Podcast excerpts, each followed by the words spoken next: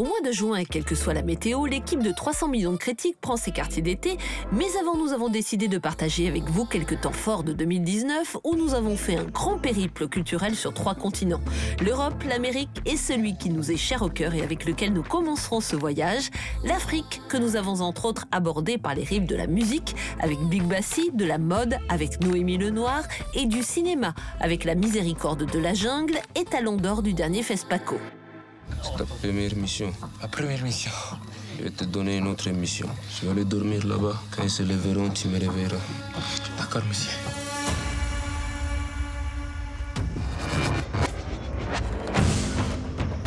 Lève-toi Ils ne m'ont pas réveillé. On est perdu On va entrer dans la jungle. Moi, il peut faire si froid dans ce jungle. C'est quand même en Afrique, non?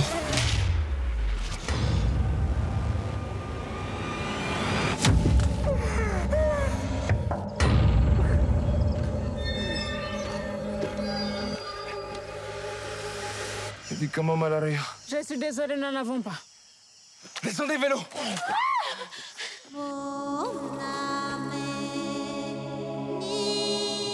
Paysan, C'est comme ça qu'on m'appelle. avec cette allure, c'est difficile de deviner ce que tu es. Et vous Vous avez une femme?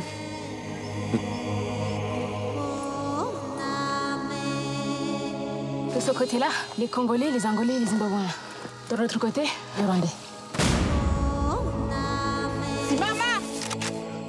Toujours peur, sergent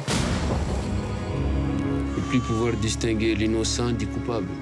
Voilà ce qui me fait peur.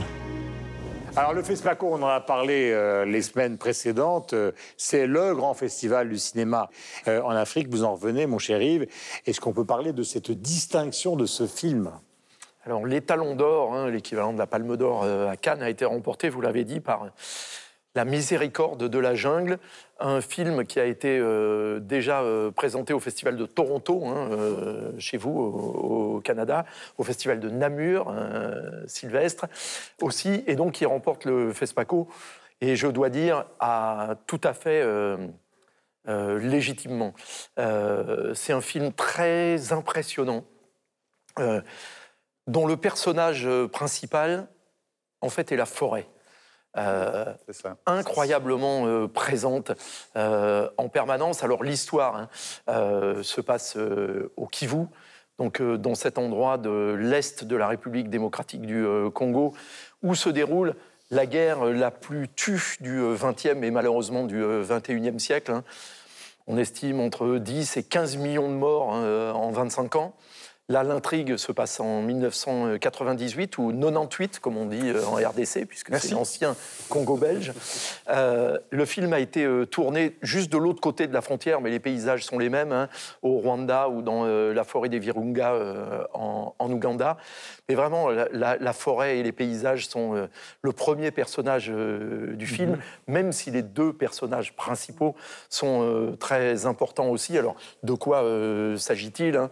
Ce sont deux soldats de l'armée euh, congolaise qui en fait sont égarés, qui perdent euh, les bataillons euh, dont ils font partie et qui se retrouvent pe- perdus dans, dans- dans cette immensité. Et, et un des personnages résume très bien cette situation. C'est, il dit, mais comment distinguer l'innocent du coupable? Et c'est terrible parce que on voit des gens qui s'entretuent, qui se tirent dessus, et sans être bien certain de qui ils tuent, de contre qui ils se battent. D'ailleurs, personne ne sait quelle est la véritable raison euh, de cette guerre. Donc on est dans euh, quelque chose de, de- de- du plus terrible de l'humanité, hein, euh, d'une certaine façon. Vraiment, c'est un film très prenant. Euh, pour, euh, pour le Et très beau plastiquement, semble-t-il. hein. Magnifique, euh, magnifique Ouais. cinématographie, hein, où l'obscurité, euh, la douleur, la mort, le tourment hein, euh, sont euh, omniprésents euh, en permanence. Deux très bons comédiens, hein, euh, Marc Zinga et Stéphane Bach, euh, deux comédiens euh, Alors. formidables. Et donc on suit évidemment euh, leurs aventures et avec cette inquiétude qui est la leur, mais qui est logique dans, dans un monde où il n'y a pas de repères, où ils sont euh, perdus, où ils en viennent à penser que c'est peut-être euh, ce qui leur arrive et peut-être un châtiment euh, divin pour les exactions qu'ils ont commises. Parce que les deux camps commettent des exactions et sans vraiment savoir ni pourquoi, ni sur qui. Alors, oui, ils savent comment. Mais donc, c'est c'est terrible. C'est une plongée dans vraiment la, la noirceur de ce conflit terrible. Vous l'avez vu Je l'ai vu, je l'ai apprécié. Je pense qu'on on pourrait partager nos notes. Yves, à, peu- à peu près les mêmes réactions sur ce film-là. J'ajouterais que dans ce film de guerre, il y a énormément de tendresse. On a choisi d'axer ce film-là sur les deux personnages. Ça répète un film de guerre où il y a des hordes de gens qui s'entretuent. Mais là, le fait de Ah, poser la caméra sur ces deux hommes-là, entre qui se développe une amitié, un respect, une tendresse, des confidences sur les remords d'avoir... Mon Dieu, je suis... Je suis émue encore par ce film-là, euh, qui vivent énormément de remords de, de- de tout ce qu'ils ont vu, de tout ce qu'ils ont vécu, de tout ce qu'ils ont fait d'horrible. C'est, je trouve, là, le, le- le- le grandiose de ce film et de ce choix du réalisateur qui lui-même est rwandais hein, au moment où toutes les caméras euh, de journalistes des médias du monde entier ont dû quitter la région parce que c'est beaucoup trop dangereux d'y être. Ce film-là arrive tout à fait à point pour nous rappeler cette guerre interminable. Et qui se un poursuit. hein. film et qui se poursuit. Vous l'avez vu à Namur aussi? Pour moi, c'est un film sur la peur, euh, et c'est un film sur l'être humain face à la peur, face à ses Oui, peurs. Et c'est accentué, euh, et c'est très bien fait par le côté visuel, de- parce que c'est très compliqué de pouvoir filmer une densité verte comme celle-là et lui amener une subtilité. Et c'est aussi un film qui joue sur ses peurs, notamment au travers de- du travail sur le son. Parce qu'on entend énormément de petits bruits comme ça. Ça a été mixé, alors je ne sais pas dans quelles conditions ça a été mixé, mais ça a été mixé de manière très, euh, très fine. Et donc on entend toujours un petit bruit, un petit craquement, un petit quelque chose, un feu qui craque, une branche. Et donc ça accentue effectivement ce côté peur et ça fait euh, appel à celui qui regarde, à ses peurs primaires évidemment, euh, où on a toujours peur d'un bruit, on a peur de l'obscurité, de ce qui pourrait se passer au coin d'un bois. On dit souvent d'ailleurs, la croyance populaire dit attention, ce qui pourrait se passer au coin d'un bois. Et c'est vraiment, il y a tout- ces- tous ces éléments-là, presque philosophiques euh, et symboliques qui entrent en ligne de jeu dans ce film, euh, en ligne de compte dans ce film, ce qui en fait euh, l'essence des grands films. Parce qu'au-delà de l'histoire de deux personnes qui sont égarées dans, dans une guerre, dans une jungle, etc., il y a toute la charge symbolique qui est derrière et sur laquelle repose le film, en fait, et l'intrigue.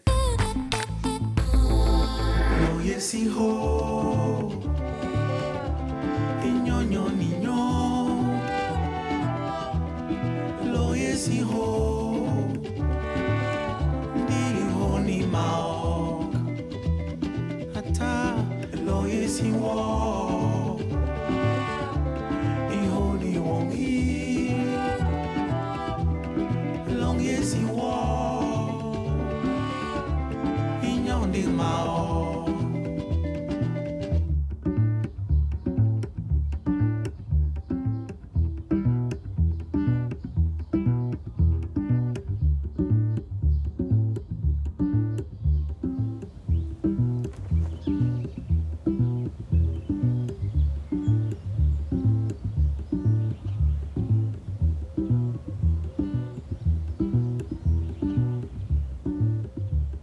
Est-ce qu'on peut dire qui est d'abord Blik Bassi pour ceux qui ne le savent pas? Alors, Blik Bassi est un artiste camerounais, bantou, euh, de Yaoundé, qui chante en bassa, donc une des nombreuses langues du, euh, du, euh, Cameroun.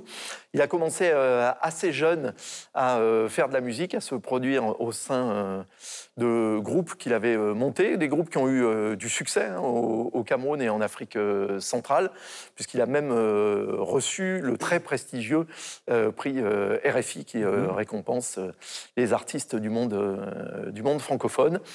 Et euh, son, euh, son euh, dernier album euh, s'appelle 1958 et alors il y a une vraie raison euh, conceptuelle hein. c'est pour euh, célébrer et notamment dans la chanson qui s'appelle Ngwa euh, qui est euh, le morceau sur lequel ils, ils ont fait le premier clip c'est que c'est un album qui rappelle les premiers mouvements pour l'indépendance du Cameroun donc en 1958 et l'exécution de Oum Nyobe qui est donc le héros de ce voilà, de cet album et en tous les cas euh, de cette euh, chanson Oum Nyobe. Michel.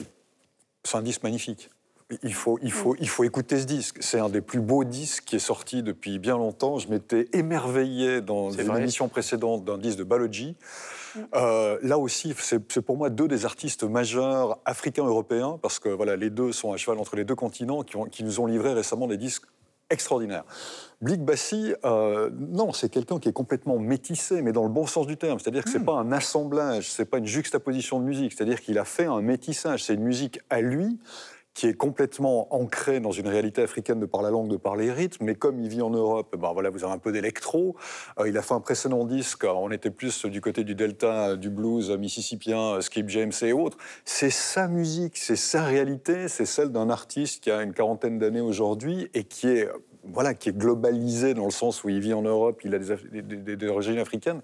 C'est vraiment un disque absolument magnifique. Hum. Et en plus, dans ce disque-là, il y a le fond et la forme, puisque voilà, il revient sur un, un, fait historique euh, de, de l'indépendance camerounaise qui va aussi dans un courant, me semble-t-il, euh, aujourd'hui de certains artistes africains, notamment en littérature. On avait parlé dans cette émission ben, Les cigognes sont immortelles de, de Mabankou, ou Camarade Papa de Gauze, ou Confidence de, de Max Lebé, l'auteur euh, camerounais qui vit en Suisse, qui parle aussi de, mmh. de Ruben Oumniobé, où on se réapproprie l'histoire africaine pour la raconter à travers ses propres yeux et pas à travers le prisme de, de je sais pas, de, blancs ou d'occidentaux ou d'européens. En exclusivité sur TV5 Monde. J'ai envie de voir ce que vous faites, moi. Noémie Lenoir nous dévoile les dessous de la mode africaine. On a de grands créateurs. C'est énorme ce qui se passe en Afrique. C'est vraiment incroyable malgré les contraintes économiques. Chaque jour, dans l'entreprise, on ne sait pas si on va tenir ou pas. Toutes les usines qui travaillaient dans le coton ont fermé. La créativité reste sans limite. J'ai vu des choses extraordinaires. Non mais ça... T'as déjà habillé des célébrités? La dernière, c'était Beyoncé. Noémie Lenoir fait défiler les talents de demain. Habille-nous Africa, un documentaire inédit sur TV5 Monde. Laura, quel est l'écho qui existe sur les réseaux sociaux. Alors c'est vrai que maintenant les créatrices, on en voit une dans le, le deuxième, euh, la deuxième partie du documentaire de Noémie Lenoir, euh, qui euh, s'exporte grâce à Instagram, qui a son compte Instagram, sa popularité, qui porte ses modèles et qui traverse les, les, continents grâce à ça. Et c'est vrai que ça donne une nouvelle dynamique. Alors elle n'est pas toute seule, il y en a plein.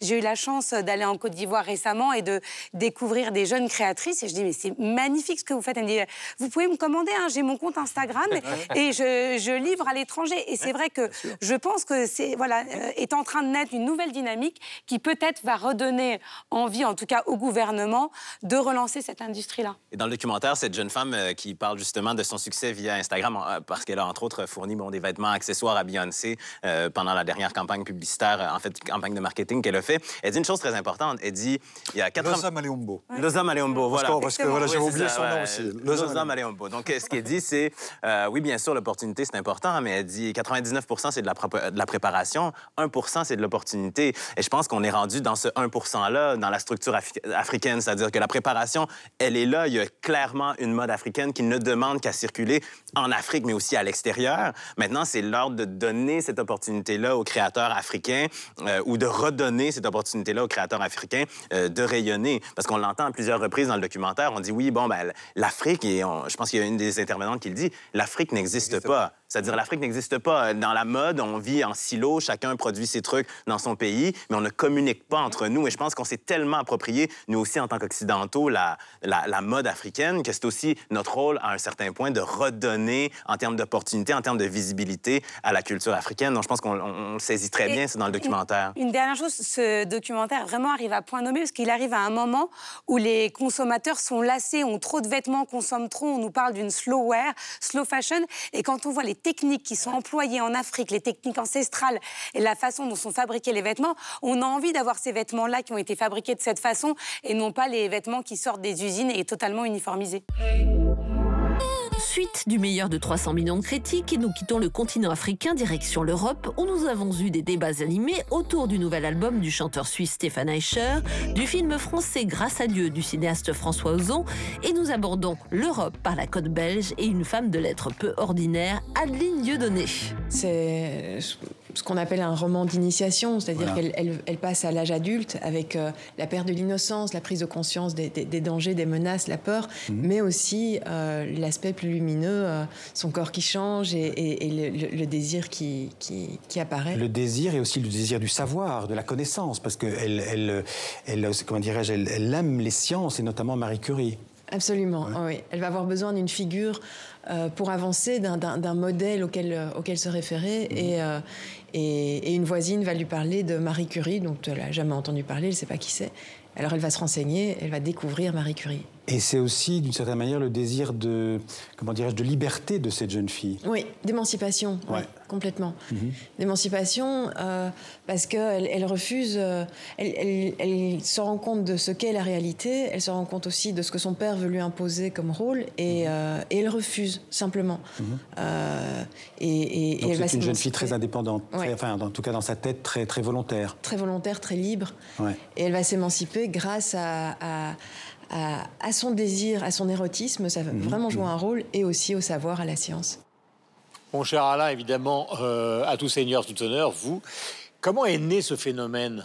Et Et ce phénomène est né par la parution de ce premier roman qui a eu des prix et qui a surtout euh, emballé la critique euh, et euh, les lecteurs et lectrices. On vient de le dire, c'est un roman qui euh, traite de la vie d'une famille avec un père euh, violent, sanguinaire, une mère que la narratrice euh, compare à une amie. Cette narratrice est une jeune ado qui a un petit frère, Gilles, qui un jour, suite à un événement, euh, perd le goût de vivre, le sourire et devient lui-même de plus en plus euh, cruel. Et elle veut remonter le temps. Elle essaye de découvrir le moyen de retourner en arrière pour changer l'événement qui a arraché le, sourire à, son petit frère. C'est extrêmement touchant. La narratrice est une personnalité euh, jeune, mais extrêmement euh, attachante. Et surtout, l'enchaînement euh, des événements est totalement implacable. L'écriture est très efficace. Euh, et, et- et on ne peut pas s'arrêter de, de lire le livre. On veut savoir euh, euh, jusqu'au bout ce qui va pouvoir se passer et comment va venir Donc, ressort la dramatique. rédemption. Voilà. Le ressort dramatique est, est implacable. Et donc, c'est vrai, ça, ça fait partie actuellement de, de- de la fierté qu'une une série de, gens en Belgique ont de leur la littérature. Elle a 35 ans. Ouais. Elle a deux particularités. Son père, à elle, euh, n'était pas sanguinaire, mais il était coureur automobile. Et puis ça vous fera plaisir, quand elle l'écoute, quand elle, euh, quand elle écrit plutôt, elle doit écouter en permanence et très fort du, du heavy metal et du hard rock. Ah bon? Et en plus, ça, vous, ça, ça vous la rend déjà Black encore plus Sabbath. elle, elle a quand même. Iron Maiden. Ah, Ah, bah, Mais- ça mais explique deux, trois choses. C'est très différent par rapport à son, à son- non, mais à son physique, parce que c'est une jolie jeune femme blonde. Tout à fait. À qui on donnerait Plutôt le bon Dieu sans confession. euh, Et après, elle explique que euh, non, non seulement elle nous livre un, un conte cruel euh, très violent, mais qu'elle elle l'écrit en écoutant du métal à fond. Mhm. Donc c'est vrai que c'est assez étonnant, mais c'est très belge. hein. C'est vrai que cette Oh. façon d'écrire. Or, il y a des transitions musicales, de musique classique dans certains Oui, en du effet. roman aussi. Donc, ça offre un contraste qui est assez intéressant. Peut-être aime-t-elle tout simplement la musique. Qu'est-ce que vous en avez pensé, Estelle? Ah, mais moi, j'ai j'ai adoré ce premier roman. C'est vrai que c'était un des premiers romans qui a été le plus mis en avant, mais je comprends pourquoi. Parce qu'effectivement, l'histoire est, est assez étonnante, euh, originale. hein. ça, ça nous change vraiment euh, du, du- du quotidien. Et c'est vrai que ce côté belge, Amélie Nothomb disait qu'effectivement, elle, elle sentait bien la, la- la fibre. francophone sur France 5 disait Comme je suis belge. Exactement. Mais parce que oui, ça, ça, ça sonne belge parce que c'est encore une fois c'est un cruel. Ça m'a fait penser au film de David Lynch, vous savez, Blue Velvet, où on est dans une petite banlieue proprette. On dit oh tout est bien, tout est joli et tout. Puis plus la caméra se rapproche et là on, arrive sur une oreille découpée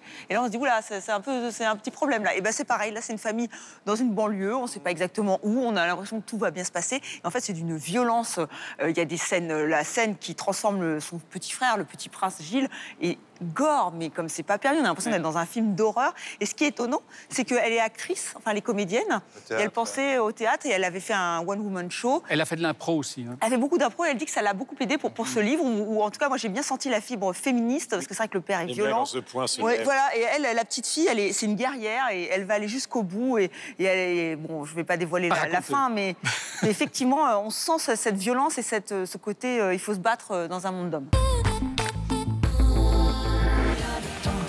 Combien de temps Si on restait face à face sans un mot sans une gomme qui efface. Combien de temps, combien de temps? Et je bois, je bois et je suis. Souviens, combien de temps, combien de temps? Si on restait face à face sans amant, sans une gomme qui efface. Combien de temps,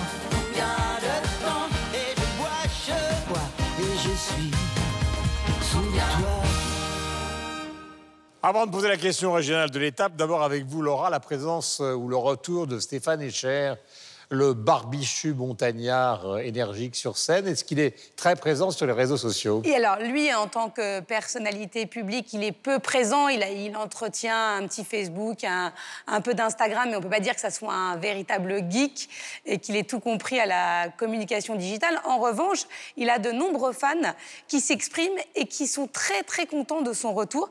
Pas uniquement des Suisses, Michel. hein. Euh, tous euh, le, le plébiscite et disent Ah, c'est un album joyeux, festif, quel bonheur de l'écouter. Ils aiment l'audace de la fanfare. Et, euh, et les- j'ai eu du mal à trouver un commentaire négatif. D'ailleurs, je n'en ai pas trouvé. euh, sur Bah, tant mieux. ce tant- non mais tant mieux mais alors ces Ça fans changera parlent un peu les réseaux sociaux. ça- oui, exactement. Et ses fans parlent pour lui, donc c'est plutôt pas mal. Il a finalement pas tellement besoin de s'exprimer davantage, puisque ça fait vraiment euh, l'unanimité. Et c'est vrai que moi, j'ai aussi, je le dis juste au passage, euh, pris plaisir à écouter son album et il ne se prend pas au sérieux. Et quand on l'entend s'exprimer, euh, il y a des extraits d'interviews euh, qui circulent sur Twitter. C'est agréable de voir ces chanteurs qui reviennent, mais voilà, ils reviennent et on sent que c'est pour le plaisir et que ce n'est pas pour vendre des disques et gagner de l'argent. Et ça se ressent. Voilà, Estelle, un petit point de vue. Alors moi j'ai beaucoup aimé, effectivement, c'est vrai que ça peut être un, un piège hein, de, de reprendre ces, ces titres, mais là c'est pas artificiel. Alors quand j'ai écouté la- l'album, je me suis dit, oh, j'ai l'impression d'être dans un film d'Emir Kusturica. exactement. Évidemment, puisqu'après j'ai compris qu'il avait, il avait travaillé en, Fanfare. en- avec... euh, non, mais surtout qu'il l'a fait Bregovic. après Bregovic, en rencontrant Goran Bregovic, qui est donc le compositeur attitré de Emir Kusturica. Et c'est vrai qu'on se Ils sent... sont fâchés maintenant. Il y a un, oui, mais, mais bon, il y a en tout cas ce souffle, souffle balkanique qui en plus n'est pas et a, a du sens, hein, puisque Michel nous l'expliquera mieux que nous. Il vient quand même d'une famille des, des gens du voyage, les, les Yéniches, donc euh, tout ça a, a beaucoup de sens. Il se prend pas au sérieux. Dans une interview, je crois que c'était à Télérama. Il disait qu'il voulait foutre la merde avec, euh, avec sa, euh, sur scène, avec sa fanfare, parce que c'est vrai que on l'avait vu, on en avait parlé hein, avec ce concert des automates où c'était plutôt euh, intimiste, puis il était tout seul en scène. Alors là, je pense qu'il en avait ras-le-bol, il avait envie d'avoir des jeunes, euh, de la vie. Ça renouvelle certains tubes. Euh, non, mais vraiment, c'est un très bel album qui, qui, qui vous donne la, la patate. Par exemple, est-ce qu'on pourrait dire qu'il est le, chanteur le plus connu en Suisse ou pas? Ou est-ce que c'est pas le cas du tout? Euh, je ne sais pas si c'est le plus connu, mais en tout cas, oui, c'est quand même un monument national, Stéphane Eicher, en Suisse. Et cet album-là, je trouve qu'il s'inscrit dans une démarche. Il n'y a jamais rien véritablement de gratuit chez Stéphane Eicher dans ses démarches artistiques. Et comme le disait Estelle, effectivement, il a fait une tournée tout seul avec, euh, avec les automates. Et cet album-là est un peu une réponse aussi à cette tournée, parce qu'il s'est rendu compte finalement que c'était bien sympathique de faire les choses tout seul avec des automates, mais que. euh, le collectif était quand même plus important. Et ce disque-là a presque une valeur sociologique, euh, et, c'est pas moi qui le dis, c'est lui qui le dit, sociologique et politique, parce que c'est une sorte de manifeste. C'est-à-dire qu'il en a marre de voir des gens qui écoutent de la musique tout seuls sous un casque. Il veut que la musique redevienne quelque chose de partagé collectivement. Cet album-là caractérise véritablement une envie artistique de scène. Il, faudra le voir sur scène, Aïcher, avec cet ensemble-là, avec le Tractor Keshtar. Vraiment, parce que c'est comme ça qu'il faut l'écouter, comme ça qu'il le veut. Il y a une scénographie qui va, qui va avec. L'album va accompagner la tournée plus qu'étant un objet euh, en soi qui fonctionne tout seul, même s'il est extrêmement plaisant déjà à écouter. En plus, comme le disait aussi Estelle, euh, Stéphane Eicher n'a jamais véritablement abordé artistiquement ses origines, c'est-à-dire que sa famille est yéniche. Les yéniches, c'est une des sous-communautés des gens du voyage, certes qui sont restés sédentaires euh, pendant toute l'enfance de, de, de Stéphane Eicher, du côté de Berne, mais qui font quand même partie de ses racines, dont il a pris conscience justement quand il a été amené à travailler avec Goran Bregovic euh, il y a quelques années euh, en arrière. Ça lui a fait euh, voilà, revenir certaines choses à l'esprit. Et donc ce disque-là, pour moi, il s'inscrit là-dedans. C'est pas gratuit, c'est-à-dire qu'il y a une signification à la fois artistique, il y a une signification à la fois euh, dans le parcours euh, du musicien, il y a une signification aujourd'hui qui va véritablement de pair avec la société où le moi est roi, l'individualisme, et lui arrive avec un projet qui est complètement collectif, qui vont comme tel, qu'il faut écouter collectivement aussi, il faut danser, il faut être ensemble. Euh, c'est du Stéphane Eicher, c'est vraiment du Stéphane Eicher tout craché parce que toute sa carrière a fonctionné comme ça, ou à la fois aussi avec l'aide de Philippe Jean, parce qu'il a cette capacité incroyable d'écrire des textes qui sont d'une pertinence euh, folle, il le dit lui-même. mais qui s'inscrivent pleinement dans l'air du temps et qui vont au-delà, pour moi, d'une simple manifestation musicale, artistique. Il y, a, il y, a, quelque chose de plus dont on a conscience ou pas forcément conscience tout de suite, mais qui fonctionne aussi avec cet album. euh. Je m'appelle Alexandre Guérin, père de cinq enfants. Je découvre il y a un mois, par hasard, que le père Prénat est revenu sur la région de Lyon, comme avant. Il t'a vu? Oui, je sais. Pourquoi cet homme s'occupe-t-il encore d'enfants Les samedis après-midi, il m'emmenait dans le local photo de la paroisse. Il me disait c'est notre secret. Je suis horrifié par ce que vous me dites. Enfin, moi, ce que j'attends, c'est une sanction de l'Église à son encontre. Je vais être clair avec vous, le père Prénat restera toujours prêtre. Vous avez une idée d'autres victimes qui pourraient témoigner Mais je suis sûr qu'il en existe. Il y a une plainte qui a été déposée contre Prénat. Putain, c'est pas vrai. Mais regarde, il est encore avec des gosses. Je croyais qu'il était mort. Il va falloir faire quelque chose. Faut réunir euh, d'autres victimes. Et j'attends depuis toujours ce moment que je puisse enfin tout raconter moi aussi. Mais c'est important. Est-ce que vous voulez porter plainte contre Bernard Prénat Ouais, je porte plainte. Nous sommes confrontés à des faits anciens et grâce à Dieu, tous ces faits sont prescrits. Vous vous rendez compte de la violence de ce que vous venez de dire? Grâce à Dieu, ça veut dire heureusement. Moi, je voudrais vous dire que je fais pas ça contre l'Église, mais pour l'Église. Maman, tu te souviens Un jour, en sortant du catéchisme, je t'avais dit euh, que Prénat m'avait embrassé. Pourquoi vous n'étiez pas allé voir la police? Peut-être qu'on aurait dû. Ça fait plus de 30 ans, Alexandre. Maman, il s'agit d'aujourd'hui, du père Prénat qui est toujours en contact avec des enfants. Tu as toujours été doué pour remuer la merde. Le monopole de la souffrance, y a pas que toi qui souffres ici. Hein. La vérité qui sort enfin. Ah ben bravo. Putain, la vérité, c'est que tu nous emmerdes avec ton histoire de curé Les parents parlent que de ça, hein, jour et nuit Tout a toujours tourné autour de toi, de tes putains de problèmes Moi, j'ai rien construit. hein. Pas de famille, pas de boulot. Mais essaye de faire quelque chose de ta vie. Mais justement, c'est ça ma vie, tu vois. La parole libérée, c'est ça ma vie. Tu comprends rien en fait. Hein.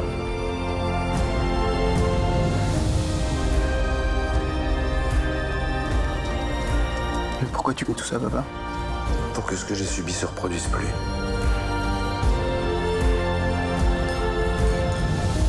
Et puis pour vous, si vous arrive quelque chose, vous saurez maintenant qu'il faut pas avoir peur de parler.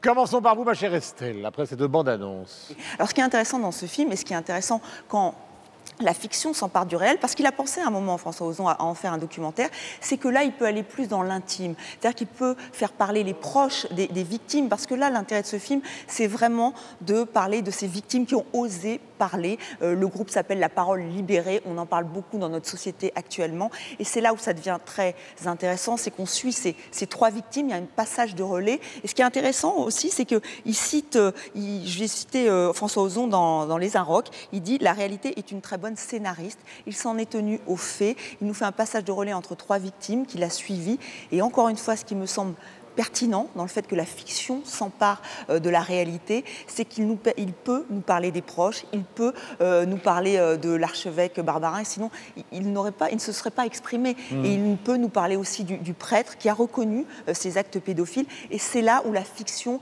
apporte un plus à la réalité, même s'il y a de excellents documentaires, hein, ça c'est pas ce que je veux dire, mais là je trouve qu'il y a une force dans ce film euh, qui qui existe parce que c'est une fiction et parce que François Ozon s'est emparé de, ce, de cette réalité. Est-ce que vous avez le sentiment, au fond, que le, le travail d'Ozon, qui est un travail justement fiction-réalité, est un travail de dénonciation de l'Église? Ou est-ce qu'au contraire, c'est simplement un fait divers qu'il raconte? Ben, C'est très délicat hein, quand on s'a- quand on s'attache à ces questions-là, parce qu'évidemment, et, et à plus forte raison dans ce cas-ci, moi, j'ai pas.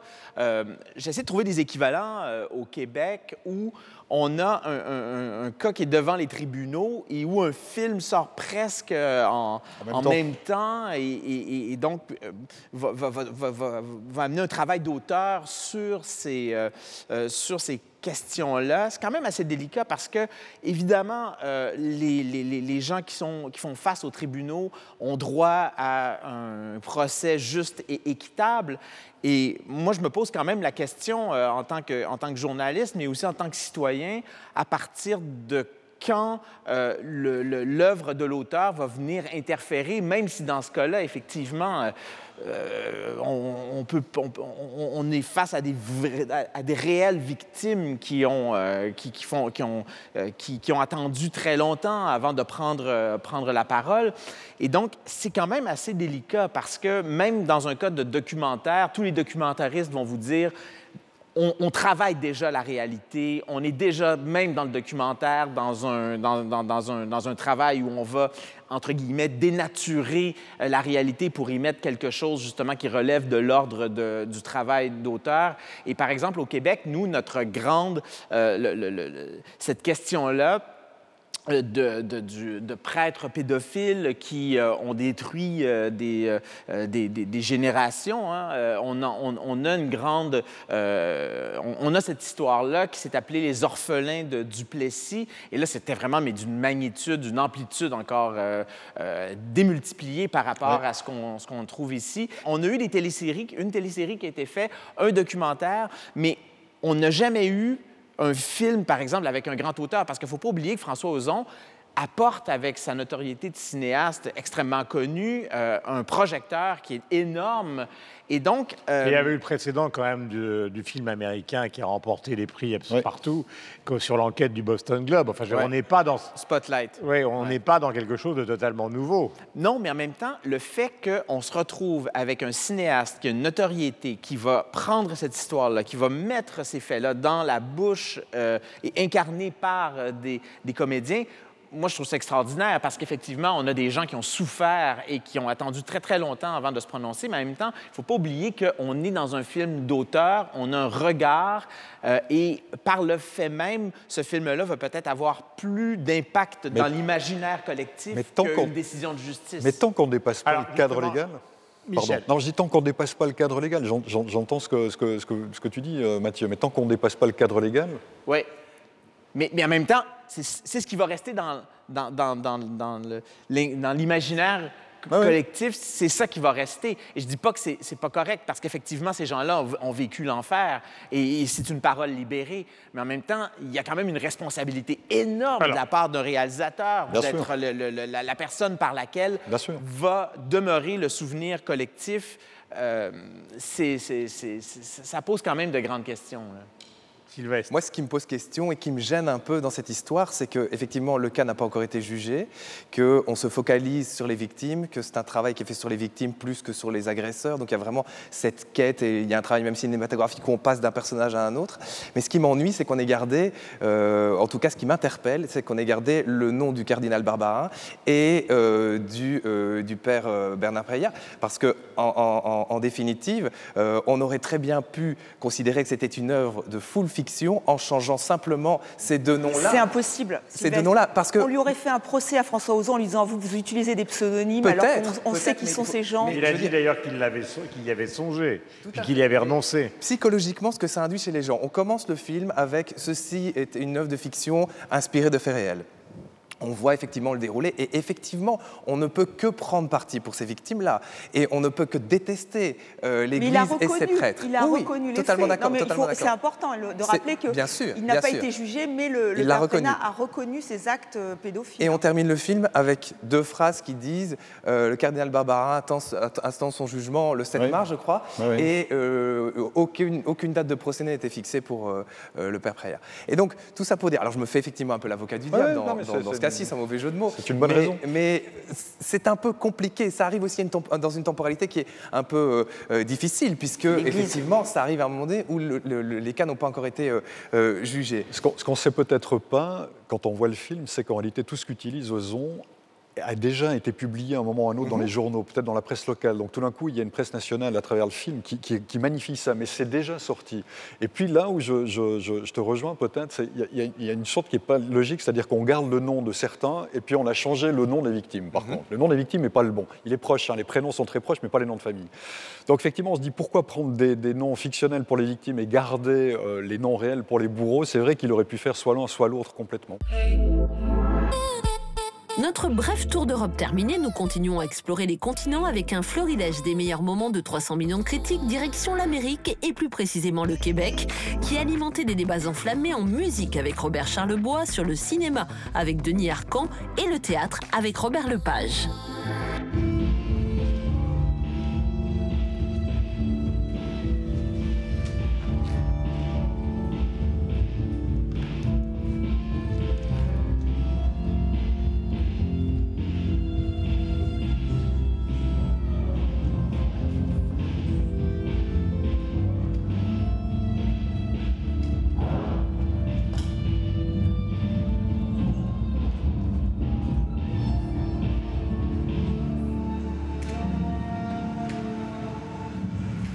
Cher Philippe Fénu, est-ce que vous pouvez nous raconter, donc euh, inutile de présenter ici à TV5 Monde la carrière de Robert Lepage, mais la polémique qui tourne justement autour de cette dernière production qu'on retrouve à la cartoucherie de Vincennes?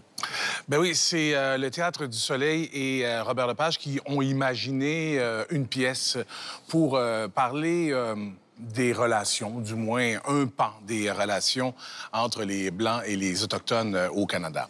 Or, dans la première mouture de cette euh, pièce-là, ben, sur scène, euh, on retrouvait aucun Autochtone. Donc, il y a eu euh, controverse instantanée avec beaucoup de vigueur aussi. faut comprendre... qu'il y a un contexte, hein, qu'il y a toute une conjoncture qui a fait en sorte que euh, plusieurs personnes ont crié puis ont dit non, ça, ça peut pas se passer comme ça. Donc, on a décidé à ce moment-là, les médias ont décidé de parler euh, d'une crise d'appropriation euh, culturelle. Euh, ce qu'il faut comprendre, c'est que depuis euh, quelques années, ben, au Canada, il y a eu des femmes autochtones disparues, plus de euh, 1000 femmes autochtones. On a parlé de cette réalité-là au cours des dernières années. Donc, ces femmes euh, ont été disparues depuis quoi, les trois dernières décennies au pays. Or, on n'a jamais voulu en parler ou même faire euh, des enquêtes. Maintenant, on a libéré la parole depuis euh, deux, trois ans maintenant.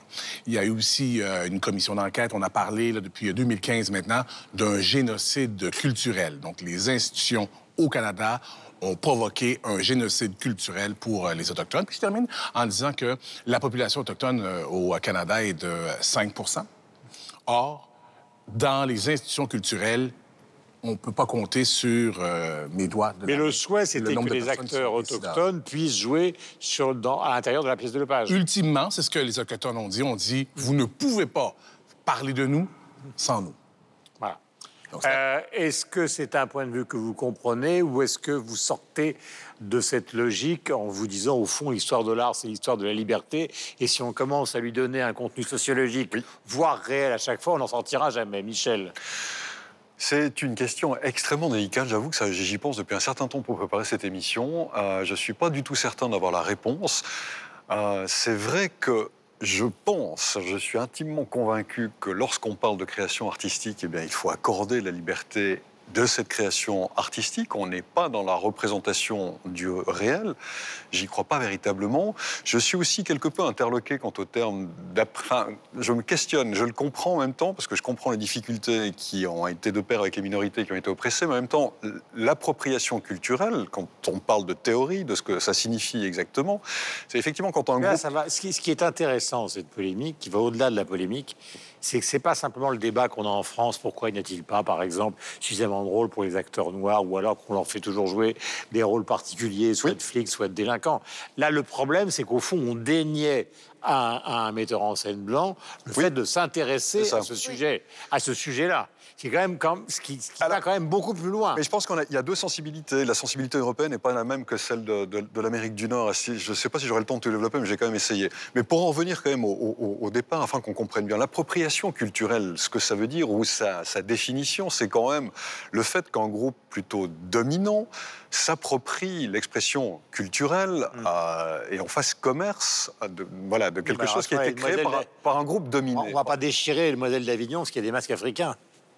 Et aussi, et la, deuxi- la deuxième chose, c'est-à-dire que ça c'est la première, et la deuxième chose, eh bien, il faut aussi qu'il y ait ce qu'on appelle une sorte de micro-agression ou d'agression avérée, c'est-à-dire qu'il y a une dévaluation, il y a du racisme par le groupe dominant à l'endroit du groupe dominé.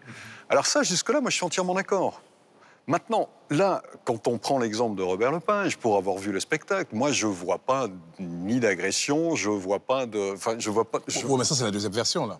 Alors, je- C'est la version. La première, on n'avait pas vu la première. mais la personne n'a vu la Il première. faut rappeler qu'il y a eu une discussion justement que même Ariane Mouchkine, donc, euh, euh, qui, est donc, qui, qui dirige le Théâtre du Soleil et qui a accepté pour la première fois de, de confier sa troupe à, un metteur en scène étranger, Mmh. donc euh, euh, le, le Canadien Robert Lepage. Il y a eu une telle polémique qu'ils sont allés au Canada. On- Ça, il faut le rappeler. Et qu'il y a eu une discussion pendant cinq heures avec des représentants euh, autochtones, na- natifs, et que ça s'est très mal passé d'ailleurs. Mais, mais après, on se dit, enfin, on y reviendra, mais il y a eu des, enfin, il y a quand même eu une discussion. Donc c'est la deuxième version. Je, euh. Je- vais vous donner mon point de vue, puis voilà. Je, pense qu'effectivement, aujourd'hui, il y a une discussion euh, qui, mélange des gens par rapport à l'appropriation culturelle, c'est-à-dire qu'il y a eu des souffrances, alors absolument avérées, il y a eu dénigrement, il y a eu euh, oppression, ça, c'est une évidence. Mais qu'aujourd'hui, il y a euh, ces, populations qui ont été blessées, que ce soit en Amérique du Nord ou ailleurs d'ailleurs, eh bien, je ne suis pas certain qu'elles utilisent le, le- le meilleur euh, vecteur pour essayer de se réapproprier quelque chose dont ils ont été dépossédés, et notamment de brider la création artistique en demandant une représentation à l'intérieur de, cette représent- de, la création artistique. Quand on parle euh, d'une population ou d'un sous-groupe de population, euh, en demandant d'inclure cette population dans la création, me paraît quelque peu étonnant. Parce que si on va jusqu'au. Enfin, contre-productif. Parce que si on va Ah, jusqu'au bout du raisonnement. ça- exemple aberrant. Hein. Mais- mais ça Prenez veut dire- par exemple le guépard de Visconti, il s'est joué par Burt Lancaster. mais ça veut qui dire- un aristocrate sicilien et par Alain Delon. euh, C'était une autre époque. C'était une autre époque. et-. Non, mais d'accord. Oui, oui, oui, mais, mais époque, et autre époque- Je, je termine simplement là-dessus, après, je vais à pas laisser la parole. que Dès que vous faites Je suis- une pièce sur le Christ, il faut aller chercher un acteur juif. Mais c'est ça. Non, c'est pas ça que ça veut dire. Ou Anne Frank ne pourrait être que jouée que par on une. ressort sur les réseaux Mais il y a une mise en Ben, moi, j'ai un vrai problème avec ça. Ça veut dire que Pas tous en même temps. Philippe. c'est qu'il y, a- il y a eu aussi donc l'histoire. On sait que l'histoire des autochtones. Les a- exemples que je donne sont volontairement provocants. Ah, bah, donc, Oui, mais, ils sont justes. On en arrive à ça. Ça m'allume, parfait. On en arrive à ça. Alors, l'histoire des, Auto- des Autochtones au pays, au Canada, a mal été écrite. Alors, c'est assez compréhensible quand même que ces personnes-là qui ont été donc marginalisées soient blessées. Et veulent dire maintenant, alors qu'on entre dans une nouvelle ère pour écrire l'histoire, c'est-à-dire l'ère numérique, alors que certains Autochtones disent, les leaders disent, non, non, non. À partir de maintenant, quand on va écrire l'histoire, quand on va exister dans l'espace médiatique, on va être là. On va pouvoir superviser, on va pouvoir échanger, on va être en dialogue.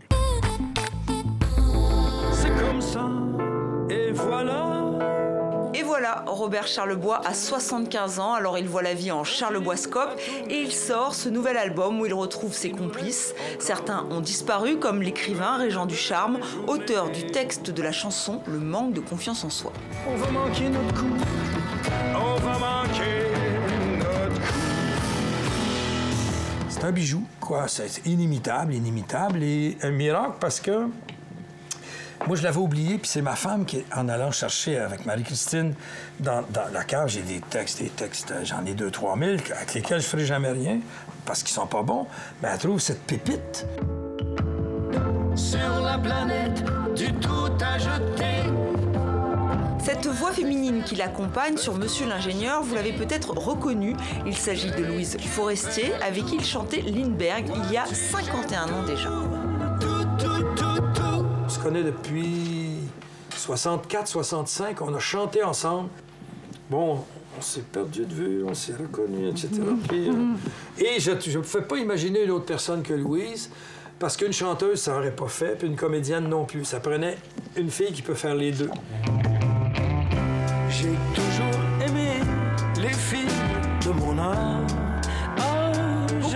donc dans ce 25e album. L'artiste célèbre les femmes de son âge, la sienne et toutes les autres. J'ai toujours aimé les filles de mon âge, oui, c'est vrai. Et encore aujourd'hui, même si quelquefois, euh, bon, j'admets qu'une fille de 20 ans, ça peut être très joli. Il y a des filles de 20 ans qui me disent rien du tout. Puis il y a des filles de 30 ans qui n'ont aucun charme. Puis il y a des femmes de 60, 70 ans qui te donnent la trique, comme on dit. Là. Sont aussi célébrés des artistes comme Johnny Hallyday ou Elvis Presley avec une reprise en français du King. À 75 ans, il est rock Robert et ça s'entend. Ce qui vaut la suite de ce sujet, un mot d'explication d'Estelle Martin. Ah non, mais, non, mais c'est juste, c'est c'est amusant ce qu'on se disait avec. on se disait avec euh, Laura que c'est réconfortant qu'un homme nous dise qu'il aime les femmes de son âge, parce qu'en France, vous savez qu'il y a eu cette grande polémique avec euh, l'écrivain Yann Moix qui a dit qu'à partir de 50 ans, une femme n'avait plus aucun euh, n'avait pas d'intérêt. Donc merci, merci Robert, yeux, merci. Robert. Ça nous a fait du bien. Voilà, ça nous a fait dit, du on a bien. encore quelques années Voilà, devant nous. Voilà, donc euh, super. Alors 70 ans et 80 ans et être toujours désirable, voilà, c'est c'est chouette. Mathieu, est-ce que Charles Bois est toujours aussi singulier, poétique et surtout, est-ce qu'il est toujours aussi important pour le Québec Ben, c'est vraiment c'est un trésor national, il faut le dire. au Québec, c'est un trait d'union qui part de, euh, la première partie de Félix Leclerc qu'il a faite euh, au début des années 60 euh, avec la période psychédélique. Évidemment, on connaît tous Stitch Show qui a marqué l'histoire vraiment de la musique, du théâtre, du divertissement au Québec dans les années 60, en 1968. Et donc, on avait, je dois vous dire qu'on avait peut-être, euh, j'en- discutais avec des amis, peut-être un peu peur de ce disque-là parce qu'on se dit, est-ce que Charlebois va encore euh, faire du Charlebois, faire ce qu'il fait de mieux, euh, réussir à se mettre à jour aussi, tout en gardant cette espèce d'héritage-là, parce qu'il n'a pas toujours fait de, euh, il pas toujours fait des bons albums. Là, je pense par exemple à euh, Superposition euh, avec Péloquin, euh, il y a à peu près 25 ans. Euh, au moins. pas Ouais, au moins, ouais, ouais. euh, C'est ça, ça fait longtemps. Mais... Ah, C'était pas et terrible, donc, ça. Et donc, c'était un peu... Moi, j'avais peur. Je me disais, j'espère que ça sera du bon Charlebois. Et effectivement, c'est du bon Charlebois parce que euh, on retrouve encore, par exemple, ben, il refait euh, donc un texte de Régent Ducharme. On sait que c'était un grand ami de Régent, de Régent Ducharme qui nous a quittés il y a quelques années. Et donc, il refait un, texte de Régent Ducharme. Il refait une chanson avec Louise Forestier. Louise Forestier, évidemment, grande complice de l'Hostie Show. Euh, on retrouve aussi la patte d'un des membres des Trois Accords, qui est un des groupes, des, jeunes groupes de rock vraiment euh, mythiques euh, au Québec. Et donc, Simon Prou, euh, qui, euh, qui signe un texte sur cet album-là. Euh, il y a quelque chose de vraiment de, de- de- de l'ordre du, du paradoxe, parce que il fallait qu'il réussisse à se, à se renouveler et en même temps à garder cette espèce de couleur qui est la couleur Charlebois depuis, euh, depuis toujours et cette espèce de- de- de- de- d'exercice d'équilibrisme. là. mais qui a réussi. Il, il a réussi à Ouais, le faire vraiment de belle manière et moi, en tout cas, j'étais très content d'écouter cet album.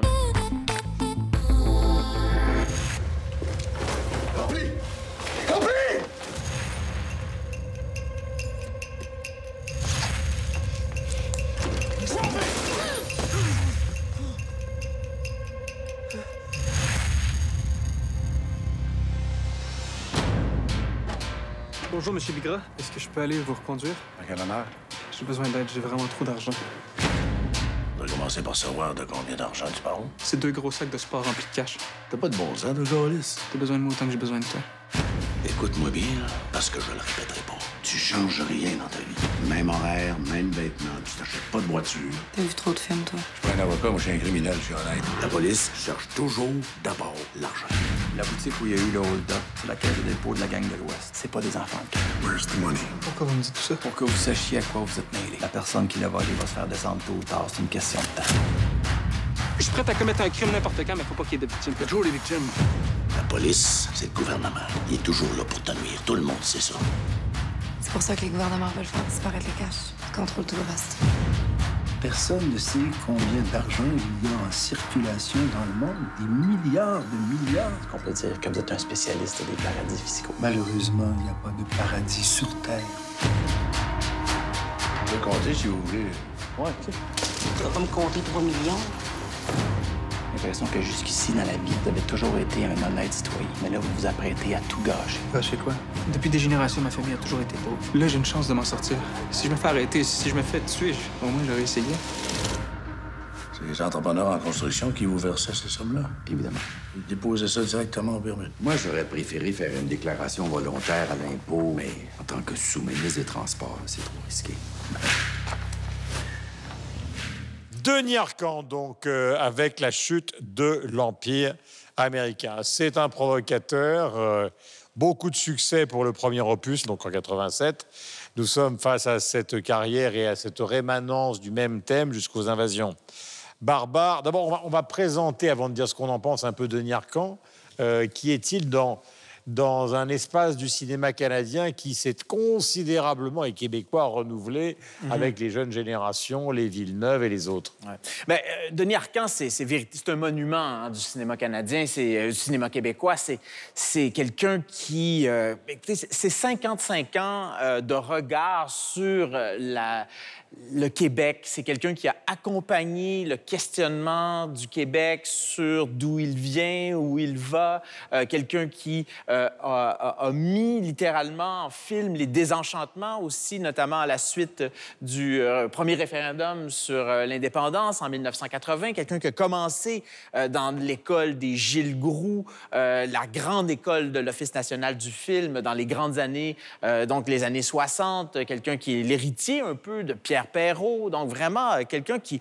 euh, moi, documentariste puis- aussi. Pa- Pardon? Qui était documentariste aussi. Oui, au documentariste. Il a commencé comme documentariste. Euh, il a fait de, de très grands documentaires. On pense à On est au coton, notamment Le confort et l'indifférence. Bref, un nouveau arcan au Québec, c'est il se passe quelque chose. Tout le monde l'attend. Et donc, c'est un, monument. Euh, le- son dernier, en fait, La chute de l'Empire, cela dit, il faut dire que c'est un film qui a beaucoup divisé euh, au Québec, euh, reçu avec soit beaucoup, beaucoup d'enthousiasme par la critique ou des critiques vraiment très tièdes, sinon assez vindicatives, hein, parce que dans, Sur 20 quel thème? dans 24 images, notamment, on a, on l'a comparé un peu à un, un mononcle. Euh, donc, c'est le terme québécois pour beauf, qui venait euh, donc pontifier avec, euh, avec son film. Des critiques aussi, je pense à Hélène Faradji, à Radio-Canada, ma collègue à Radio- à Radio-Canada, qui était très tiède face à, ce film-là, qui disait que c'était un arcan qui était un peu timoré, où on retrouvait pas la patte de, de ces grands films, par exemple, comme Jésus de Montréal, notamment, ou Le Déclin, qui est un film où les dialogues sont absolument fabuleux. Là. On peut les réciter. C'est rare des films où les dialogues marquent euh, autant. Et, euh, et c'est un film qui, en tout cas, moi, personnellement, m'a aussi un peu laissé sur ma faim parce que euh, c'est... Arcan est un grand cinéaste, est un grand réalisateur, et ce film-là euh, est pas aussi bien écrit. Il y a des dialogues qui sont euh, Ah, le- un le peu début. poussifs. Ah, le début. Ouais. Le début, quand même, la scène d'ouverture avec euh, cette rupture et, et donc son héros qui est professeur de philosophie, qui est devenu depuis euh, livreur euh, parce que et qui explique pourquoi euh, ça ne sert à rien d'être intelligent. Moi, j'ai trouvé que c'était quand même assez Ah ouais. brillant au niveau de l'écriture. Laura, pardon de vous avoir interrompu. Laura, qu'est-ce qu'on en pense Sur les réseaux sociaux, c'est moins euh, clivant que dans la critique euh, cinéma. On en parle plutôt avec euh, gentillesse, bienveillance et on s'attache aux personnages. C'est ce que disait Estelle. Il y a des personnages très sympathiques. Après, il est allé euh, recruter une euh, héroïne de télé-réalité. Mathieu doit mieux le savoir que moi. euh, Ma- Marie-Pierre Morin, qui- qui est née dans une émission de Qui télé-réalité, explose ouais. dans ce film. C'est-à-dire qu'on est quand même... Elle est magnifique. Elle est très, très populaire sur les réseaux sociaux. Donc, elle a peut-être apporté aussi une nouvelle... Enfin, des, personnes qui ne seraient pas allées voir le film et qui y sont allées pour elle, parce que c'est son premier grand rôle au cinéma. C'est une consécration pour elle qui a fait des émissions qui n'étaient pas forcément euh, les plus intellectuelles. Et dans ce film, en tout cas, elle joue un rôle qui lui va très bien, elle le joue bien, elle le campe bien. Donc ses fans, elle a plus de 500 000 personnes qui la suivent sur les réseaux sociaux. Elle est adorée, adulée. Et donc ces femmes se sont déplacées pour aller voir le film et, euh, et l'ont apprécié. Rendez-vous la semaine prochaine pour partager d'autres temps forts de 300 millions de critiques. Salut à tous et bon plan culturel.